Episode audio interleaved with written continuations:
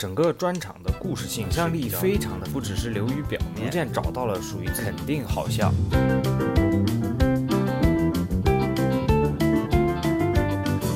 肯定好笑，肯定好笑。好笑。Oh, yeah, I know. I don't want to suck her tits.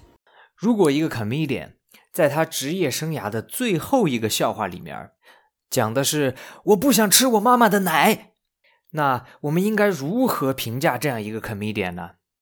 我将他定义为天才。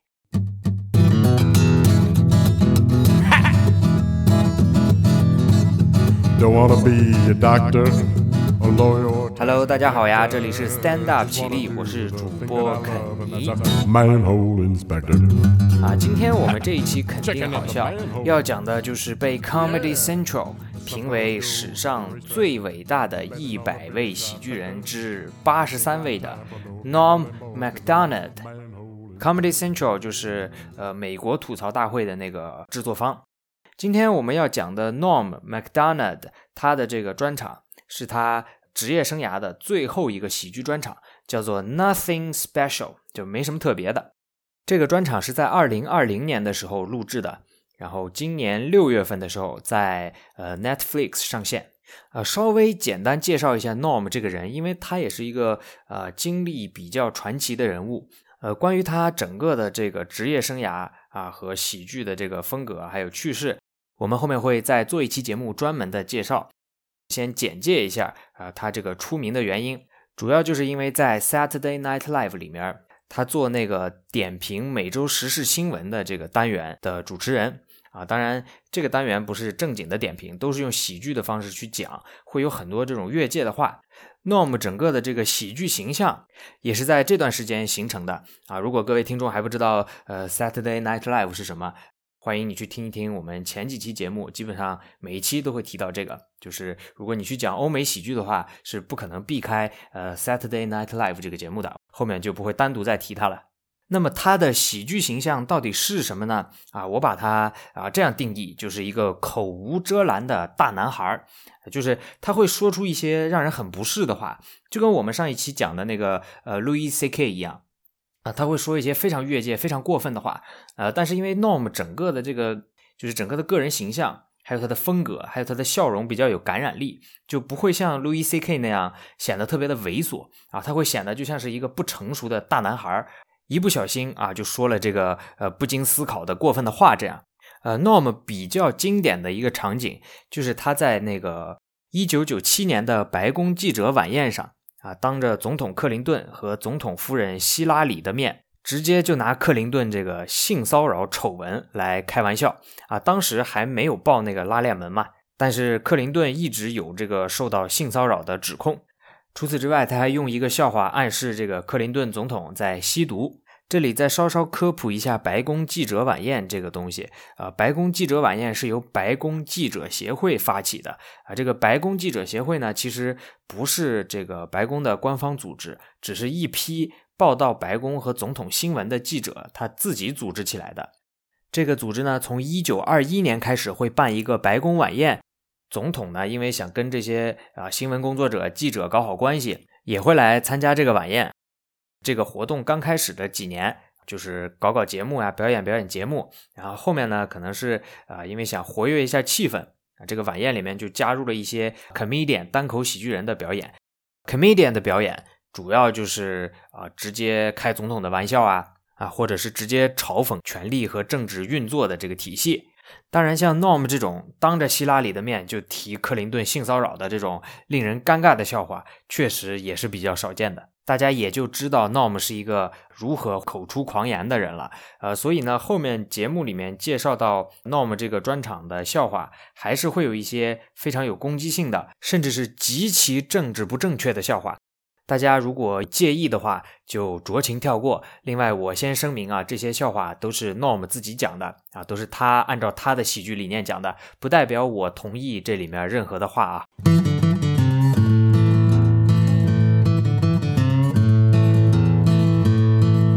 I spent some time in a prison. 呃，Norm 在这个专场一开始啊，他就讲了自己这个喜欢赌博的习惯啊，他有一个核心的观点，就是如果你作为一个美国人啊，你想去赌博，你一定要去印第安人的赌场赌博，这样才能还你这个父辈欠下的债。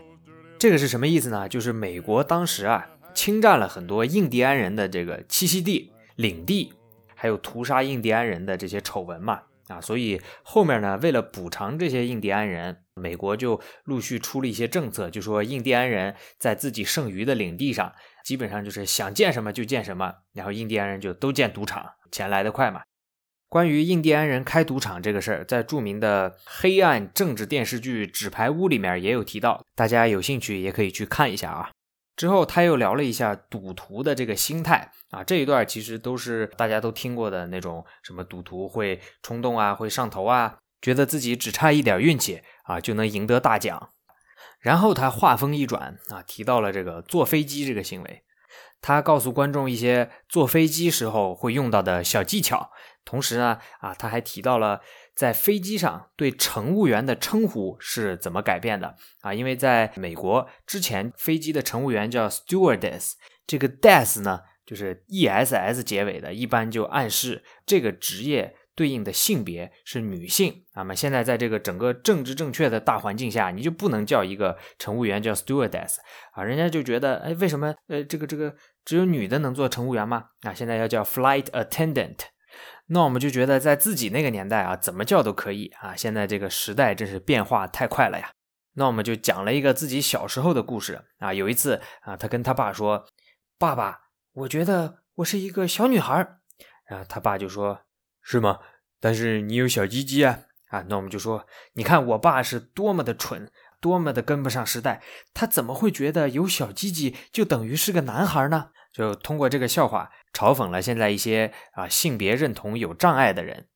他突然发现，他本来要讲飞机，结果讲到了小鸡鸡，然后他就把这个话题啊又带回了飞机上啊。他又提到飞机上那些非常虚伪的安全措施啊，比如说飞机上会告诉你，您的坐垫在紧急情况下啊可以作为一个漂浮用具，帮你漂在水上。那我们就说。哦，原来飞机失事坠落在大西洋中间，我可以用这个漂浮坐垫直接漂到陆地上。哎呀，我也不懂那些富豪为什么还要买个船呢？直接买个漂浮坐垫就可以想去哪儿就去哪儿了呀。还有另一条安全提示，就是在紧急情况下，氧气面罩会脱落，请先戴好您自己的氧气面罩，再给您同行的小孩戴上氧气面罩。那我们听了就说：“我操！”你怎么把这个秘密告诉小孩了呀？本来也没人会给小孩先带的。之后他提到啊，他特别不理解那些飞机遇难者的家属，特别希望把这个遇难者的遗体找回来啊，因为在一个飞机事故里面，你可能什么都找不着，你非要让那个搜救人员给你找遗体，他可能就拿个袋子装一点土，就告诉你这是遗体了啊。后面他就讲到啊，如果飞机在这个山里面失事了啊，那就是最危险的，就比如说落在了落基山上。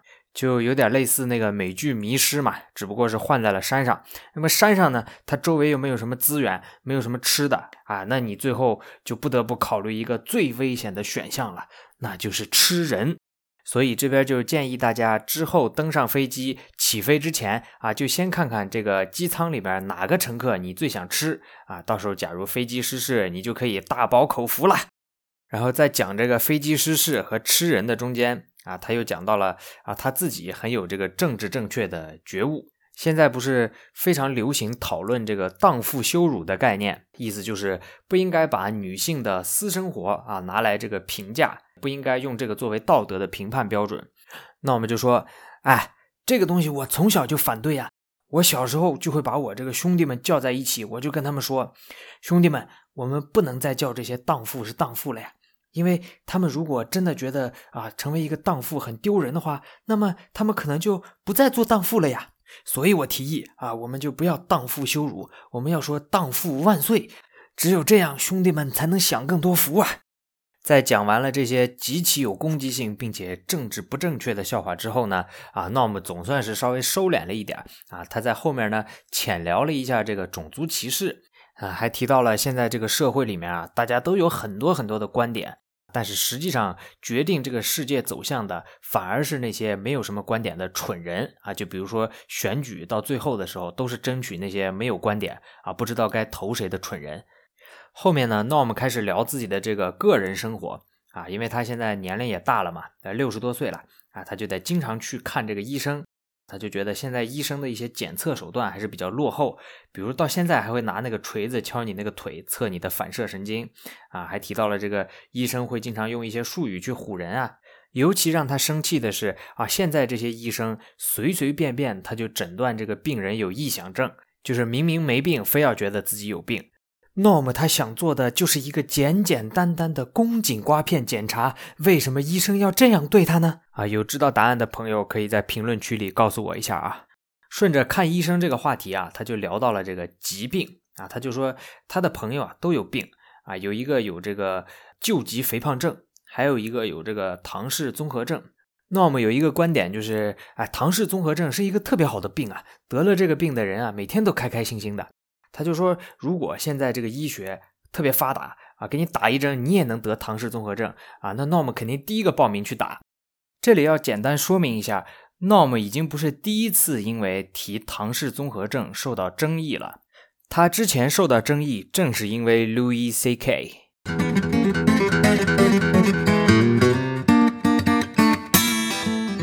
这个事情也是非常的一波三折。当时是 Norm 在参加一个节目的时候啊，他聊这个取消文化 （cancel culture），提到了两个名人，一个是因为涉嫌种族歧视一夜之间丢掉所有工作的 Roseanne Barr，这是一个女性的 comedian；另一个就是我们上一集肯定好笑里面说的啊，因为性骚扰丑闻一夜之间被众人唾弃的 Louis C.K. Norm 在点评他们两个人的事件的时候啊，就说了非常争议的言论。他就说啊，这些事件里面肯定有受害者，但是这些受害者的经历从某些角度上来说，都比不上 Roseanne 和路易 C.K. 要经历的那么惨，因为他们两个人啊，一夜之间丢掉所有工作，被人唾弃，这种经历甚至是更痛苦的。这个言论发表之后，就引起了舆论的轩然大波。很多人认为啊，Norm 他淡化了受害者这些痛苦的经历啊，然后 Norm 呢就出来道歉。本来道歉是不会出什么岔子的啊，因为你只要真心诚意的去啊悔改就好了。但是 Norm 在道歉的时候呢，他为了强调自己并没有淡化受害者的痛苦，而是非常理解这些受害者啊，他说了这样一句话啊，他说只有唐氏综合症患者才会觉得这些受害者不痛苦。这个言论又引起了舆论的轩然大波，因为他把这个唐氏综合症的患者又拉出来来说明他的观点啊，又有一点歧视这个患者的意味。他在道歉的时候说错了话，他后面又要再道一次歉。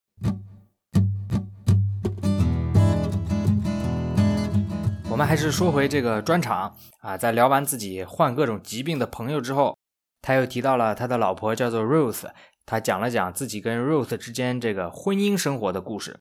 这边要再提一句，他刚才说他有很多患有疾病的朋友，还有说他的老婆 Ruth，其实这些人都是他虚构的。他也是跟我们之前专门做专题讲过的 Andy Kaufman 一样啊，他为了做喜剧效果，他会虚构一些人物啊，虚构一些事实出来。从婚姻生活呢，他又聊到了这个性生活，哎，他就很坦诚的说啊，性生活这方面呢，他更喜欢自己去解决，然后同时提到了一个非常怪异的对自己解决性需求的一个观察。Norm 有问过他这个女性的朋友啊，就是在自己解决需求的时候，脑子里在想什么？他这个女性朋友就说我在想吊床，然后 Norm 就很震惊啊，因为他知道男性。在自己解决需求的时候啊，想的肯定是个人，而且想的会是两个人。男的不可能在自己解决需求的时候，脑子里想的还是一个男的在自己解决需求啊，那样他是没办法达到他的目的的。下面呢，他就聊到了这个宗教啊，因为宗教里面自己解决性需求其实是违反教义的。然后他又聊到了这个生前遗嘱，还有现在一些心理学的东西。啊，因为心理学啊，经常会说有一个人突然就找回了丢失的记忆，但是找回的这些记忆啊，就没有什么好的记忆，全是小时候什么啊被性侵啊、被虐待之类的啊，搞得现在 Norm 自己都怀疑小时候是不是被性侵过了。在专场的结尾呢，他以一个非常低俗的方式啊，引入了他对他母亲的感谢。顺着心理学，他就聊到有一次自己在喝牛奶，他的朋友就说啊，心理学上你想喝牛奶是因为你想吃你妈妈的奶了。Norm 呢就就着这一点讲了他跟自己妈妈的关系啊，还有很多有趣的相处的回忆。在专场的最后，Norm 就说了开头我们说的那句话。我说这一切的原因就是我要证明我不想吃我妈妈的奶。专场呢就到这儿结束了。哎，可能这个时候有听众就要问了：他不是挺能说的吗？这讲了这么多笑话，为什么这是他最后一个专场了呢？因为 Norm 呢在二零二一年的九月已经因为白血病去世了，所以他这个专场是他在知道自己剩的时间已经不多的情况下，他想再录最后一个专场。于是，在二零二零年疫情最严重的时候，就赶紧想办法录制了这么一场。那在疫情最严重的时候，那肯定是没办法有线下观众的呀。所以我一直没有提到的一个非常恐怖的事实，就是这个专场它是全程在线上录制的，没有任何观众。在录制的时候，Norm 手拿一个麦克风。戴着监听耳机，看着这个面前的监视屏，拍的就是他自己在自言自语讲专场。然后他在这样的一个条件下录完了这个专场。啊，可能有些人不理解这个是什么概念。我们在之前的节目里也讲过了，stand up comedy 是一个互动的艺术，你要随时根据观众的喜好和反应去调整自己的内容和状态。还有在讲有一些段子的时候。timing 是要根据观众的反应来决定的啊，就是呃，观众正在笑的时候，或者观众突然沉默的时候啊，你停几秒，然后把你那个 punch line，把你那个梗说出来。这些如果没有现场观众的参与，你一个人在那自言自语是非常难把握这个节奏、这个 timing 的。也就是说，Norm 在录制这个专场的时候，他在说完一个笑话，他是能预测到观众的反应。然后根据自己的预测去接下一句话，然后让整个笑话变得完整的，这个是真的非常需要天赋的。当然，Norm 在这个专场里面也有一部分笑话啊处理的非常的仓促，或者让人不知所云。但是对这个专场来说，其实并不是减分项。一个是因为 Norm 他剩的时间真的不多了，而且当时在疫情期间，他确实没办法线下演出去打磨自己的笑话。以线上表演的角度来看，完成效果都是没有问题的。另外一个就是 Norm 本身，就像我们刚才说的，他就是一个口出狂言，觉得什么好玩他就要说的一个人。所以在他生命最后的时刻，他想说什么就说什么，这个其实是可以理解的。像 Norm 这种非常资深的啊，在各种喜剧形式下都有历练过的 comedian。啊，我们就不去评价他的基本功，因为肯定是没有问题的。那么，在这个专场里面，非常突出的一个点就是，Norm 其实提到了非常多的话题，其中有一些话题我是没有见过其他的 comedian 提过的，专门拿来说的。就比如说吃人，他找到了一个极其刁钻的点啊，去合理化吃人这个行为，同时在整个专场，他都保持着自己的个人特色。他敢去说那些别人不能说或者不敢说的争议话题，但是仍然做到了不让人那么的厌恶。这个就是我说的 personality 的重要性。就是一个人如果建立了一个非常成功的喜剧形象、喜剧性格，那么他可以用这一点去推进喜剧的言论边界。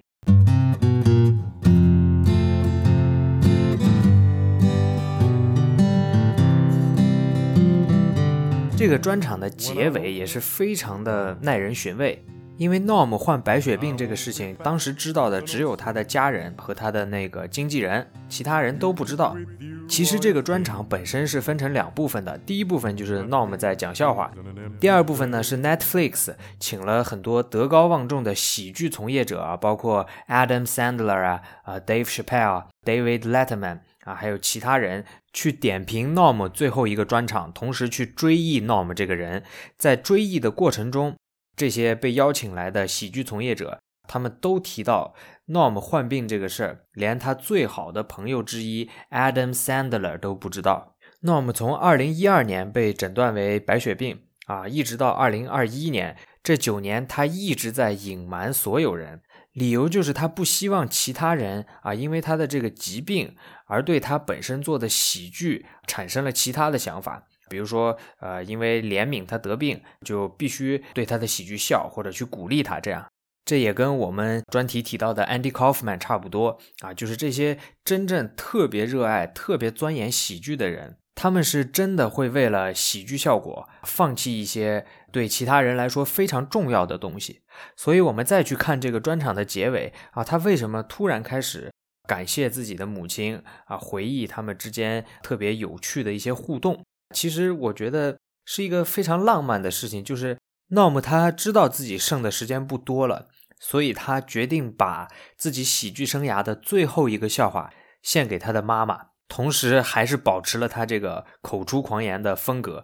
他留下的最后一句话：“我不想吃我妈的奶”，是一个非常怪异的喜剧人才独有的表达自己的感情的一个方式啊，也是他跟这个世界道别的一个方式。When I woke up, you were gone. I won't be back, the notes 还有一个不得不提的就是，呃，在 Norm 去世之后，他也面临了一些这个性骚扰的指控啊。当然不像 Louis C.K. 那样严重，主要就是在跟一些女性的 comedian 啊交流的时候，会开一些比较过分的性玩笑。还有一个 comedy club 的工作人员。啊，他就说自己在帮 Norm 进行后台准备的时候，有一次 Norm 就突然把自己按在了墙上，啊，好像要强吻他一样。但是后面具体发生了什么，这个女性的工作人员是没有说。还有一位 Norm 的女粉丝啊，说有一次她去找 Norm 合影，然后合影的时候呢，Norm 就一直在摸她的屁股啊。但是这些指控到现在也已经一年多了，一直都没有一些实锤的证据，真实性还是不太好判断。这个事情跟 Louis C.K. 是没办法相提并论的。总之呢，Norm 就是这样一个非常复杂的人啊，他有很多非常好的笑话，也有很多非常无聊的笑话，也有很多会攻击别人、会让一部分人感到不舒服、非常不政治正确的笑话。但是他一直在努力的拓展喜剧的言论边界。Course, I'm just funning you. They didn't care for him one bit. Well, good night. May God bless. 所以，只评价 Norm 去世之前的最后一个专场《Nothing Special》的话，我给出的好笑指数是五颗星。那么，谢谢大家的收听，本期节目就到这里。最近呢，我也有很多关于节目的新点子，后续呢，我也希望能以更快的频率更新我们的播客啊，也希望大家继续支持我们。再见啦！